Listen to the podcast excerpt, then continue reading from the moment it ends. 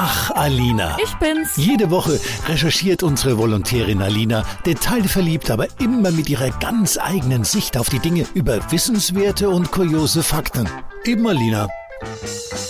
Ja, gerade am Morgen nach der Weihnachtsfeier freuen wir uns alle darüber.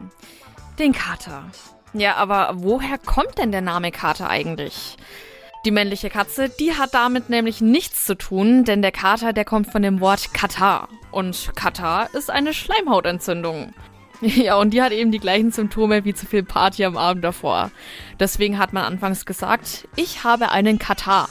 Und mit der Zeit und durch Dialekte eben wurde daraus also der Kater, von dem wir heute sprechen. Ja, und ich habe auch schon wieder was gelernt, was mir ewig im Kopf bleibt, anstatt im Ort, an dem ich mein Wichtelgeschenk abgestellt habe.